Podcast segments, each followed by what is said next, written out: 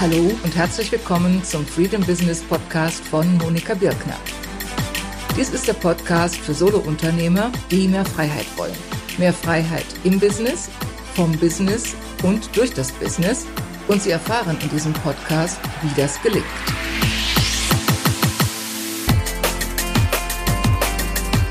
Ja, hallo, hier ist wieder Monika Birkner. Ich begrüße Sie zu meiner neuesten Folge in der kleinen Serie Total Business Transformation. Das ist jetzt die Folge 3 und es geht um das verkaufsfähige Business. Für diejenigen, die das Video sehen, ich will gerade mal den Bildschirm freischalten. Also es ist eine Video, Podcast, Blogpost-Serie, wo Sie auf allen Kanälen dann die Inhalte finden und je nach Präferenz es sich dann anschauen, anhören oder durchlesen können.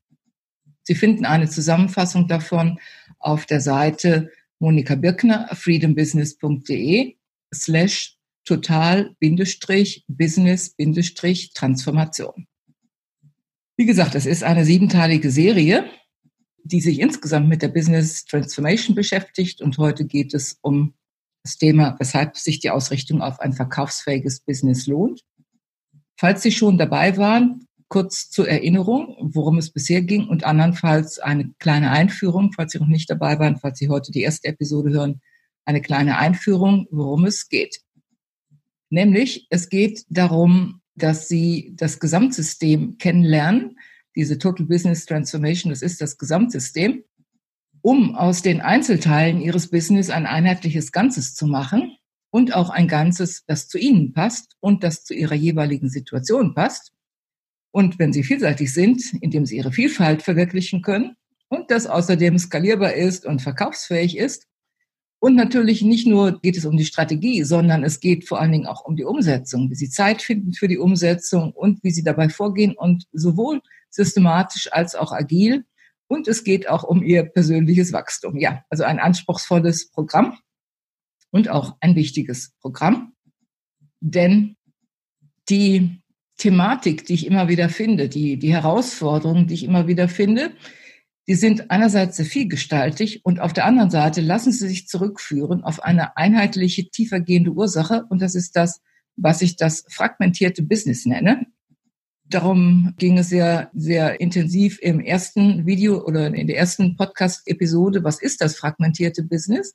Also ein Haufen von Einzelteilen, um es mal jetzt etwas zusammenfassend zu sagen ein Haufen von Einzelteilen, die nicht zueinander passen, ein Haufen von Ideen, von Impulsen von außen und es passt alles nicht zueinander, sondern ja, es ist etwas chaotisch oder zumindest fragmentiert. Und die Antworten, die Sie finden, das sind in der Regel eben auch Einzelantworten, einzelne Taktiken, einzelne Strategien und das reicht nicht aus. Deswegen habe ich dieses Gesamtsystem geschaffen, weil ich selbst auch nicht das Gesamtsystem gefunden habe, was ich suchte. Ich habe es geschaffen. Und wir haben uns dann im Video 1, wie gesagt, damit befasst, was ist das fragmentierte Business, wie sind meine Erfahrungen gewesen, wie bin ich dahin gekommen.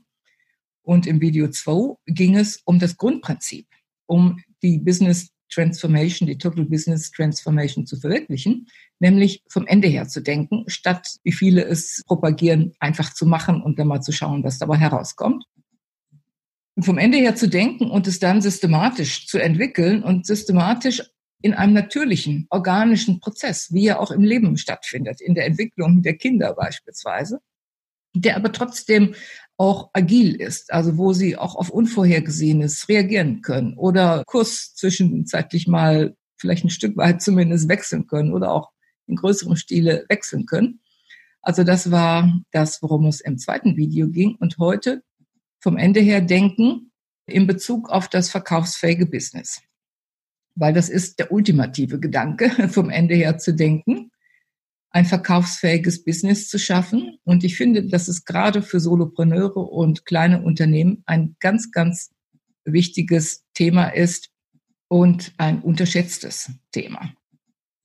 Erstmal kurz zur Orientierung. Was ist ein verkaufsfähiges Business? Wenn man es ganz grob definieren will, dann kann man sagen, das ist ein Business, das von einem Nachfolger ohne ihre weitere Mitwirkung fortgeführt werden kann. Ich komme gleich nochmal darauf zurück, was es im Einzelnen meint oder was damit verbunden ist.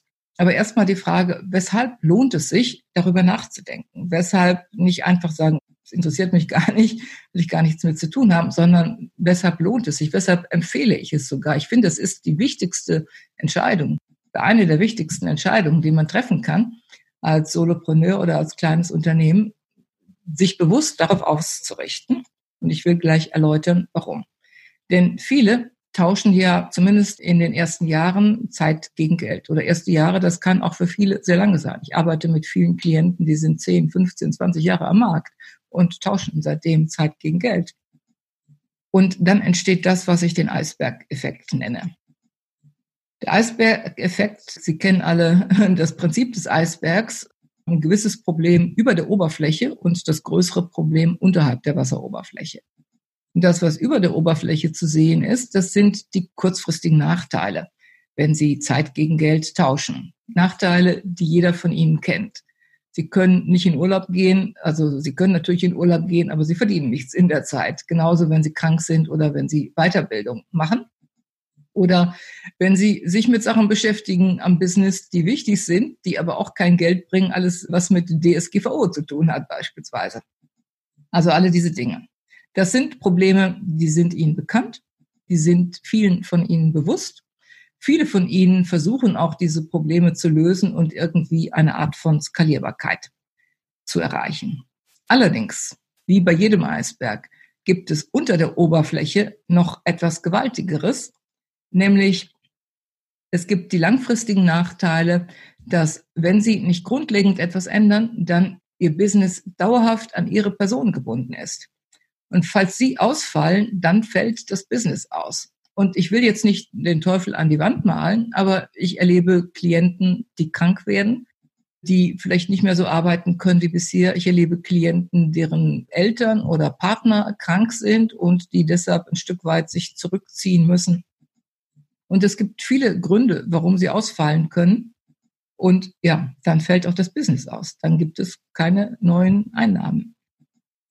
Und letzten Endes, Ihr Business ist nicht verkaufsfähig. Denn ich habe eben gesagt, die Voraussetzung dafür, dass es verkaufsfähig ist, dass jemand anders es fortführen kann, ohne dass Sie mitwirken.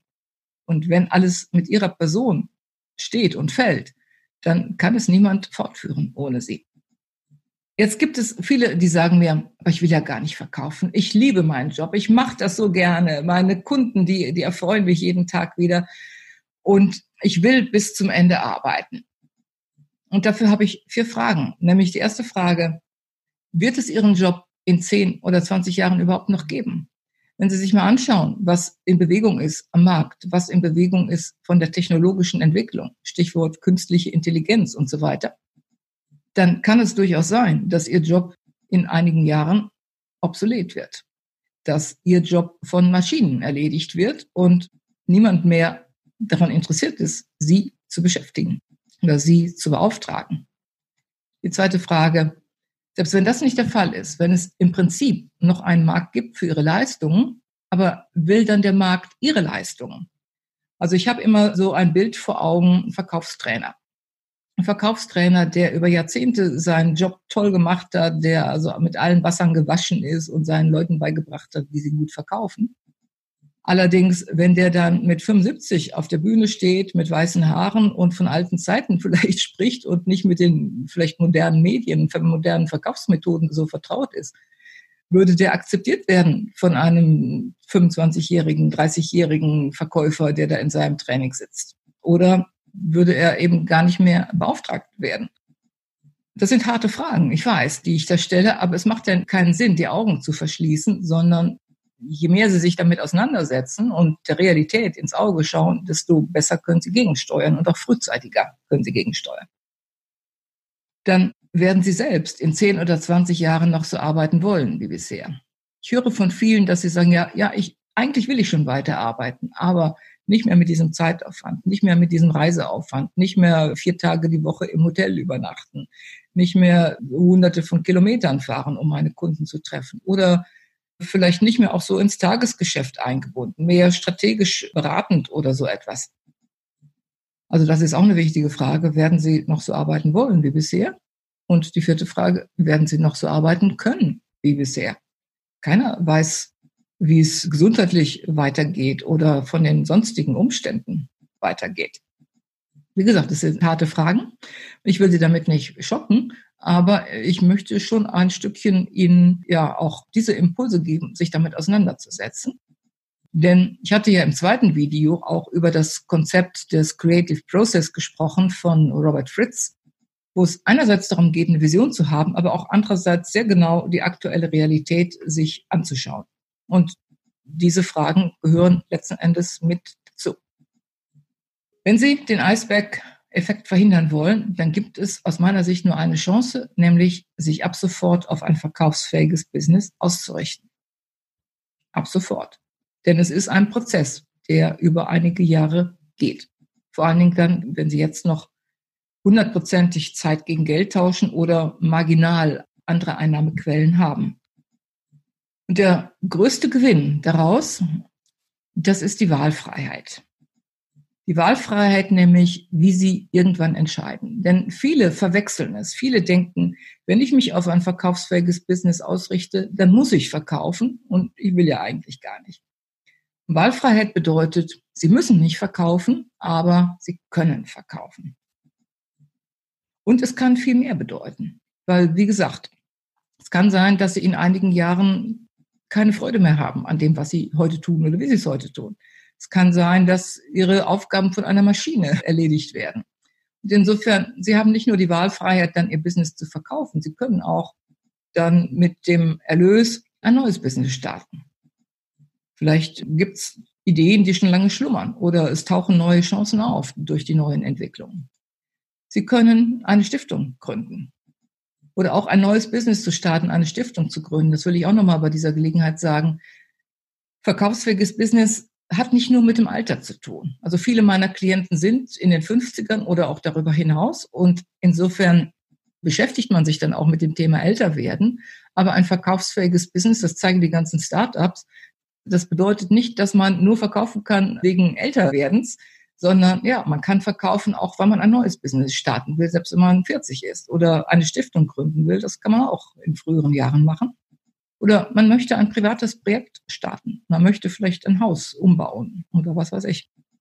Oder vielleicht möchten Sie Ihre Autobiografie schreiben weil gerade wenn sie sehr viele Jahre am Markt sind, sehr viele Jahre selbstständig sind, Lebenserfahrung haben, Berufserfahrung haben, vielleicht möchten sie das teilen mit anderen. Oder sie möchten im Business bleiben, aber anders arbeiten als bisher und vielleicht auch dann ihre Einnahmequellen anders verteilen. Oder sie möchten es verkaufen und ihre Nachfolger weiter unterstützen. Das ist eine häufige Konstellation. Oder mehr Zeit mit Menschen verbringen, die ihnen wichtig sind oder für einen kranken Familienangehörigen sorgen oder sich um die eigene Gesundheit kümmern oder Zeit finden für spirituelle Themen oder, oder, oder. Es gibt so viele Möglichkeiten. Und wenn Sie stur auf der derzeitigen Schiene bleiben, nicht nach rechts und nach links schauen und darauf hoffen, dass es immer so weitergeht wie bisher, dann verpassen Sie möglicherweise viele Chancen. Wenn Sie jetzt anfangen, sich auf ein verkaufsfähiges Business auszurichten und Wahlfreiheit zu schaffen, dann können Sie zu beliebigen Zeitpunkt oder zumindest ab einem gewissen Zeitpunkt können Sie andere Entscheidungen treffen, andere Wege einschlagen. Da habe ich jetzt hier aufgeführt. Und damit Sie diese Entscheidung auch bewusst treffen können und die Weichen dementsprechend stellen können, hier ein paar Voraussetzungen auf einer sehr hohen Ebene, weil letzten Endes hängt viel ab vom individuellen Fall aber mal auf einer sehr hohen Flughöhe. Ein paar Voraussetzungen. Ich hatte gesagt, verkaufsfähiges Business ist ein Business, das ohne ihre Mitwirkung von einem Nachfolger fortgeführt werden kann. Das bedeutet, die Leistungen sind nicht an ihre Person gebunden. Also sie finden Wege, ihre Leistungen zu übertragen, sei es auf Leute zu übertragen, die vielleicht dann das Business fortführen können oder bei jemandem mitwirken können oder in Produkte zu kleiden also auf jeden Fall es zu entkoppeln von ihrer Person.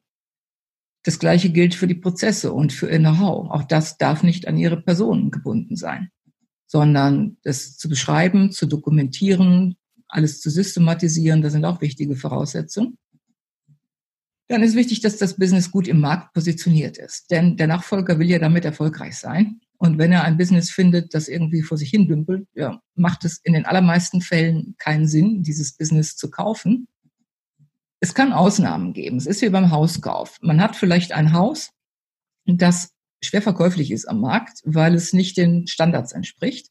Und es kann sein, dass es vielleicht eine Person gibt, die genau so etwas braucht für irgendwelche Zwecke, weil sie ein Atelier errichten will oder irgendetwas, ein Gästehaus, was weiß ich sodass also für diese Person das Haus genau ideal ist, selbst wenn es nach objektiven Standards nicht ideal ist. Und genauso kann es mit ihrem Business sein, dass es vielleicht schwer verkäuflich ist, generell, aber dass es vielleicht eine Person gibt, die gerade daran interessiert ist. Es gibt auch Leute, die kaufen sowohl Häuser, die sie aufpäppeln können, aufmöbeln können. Es gibt auch Leute, die kaufen Unternehmen, die sie aufpäppeln können, wenn Potenzial da ist. Aber prinzipiell ist es schon wichtig, dass es gut im Markt positioniert ist, dass es profitabel ist. Und das hängt alles damit zusammen, dass sie ein gut funktionierendes Marketing haben, das auch wieder unabhängig ist von ihrer Person. Das nicht davon abhängt, dass sie auf irgendwelche Veranstaltungen gehen, Kontakte knüpfen und mehr oder weniger zufällig Kunden gewinnen, sondern das mit gewisser Regelmäßigkeit immer wieder neue Kunden kreiert.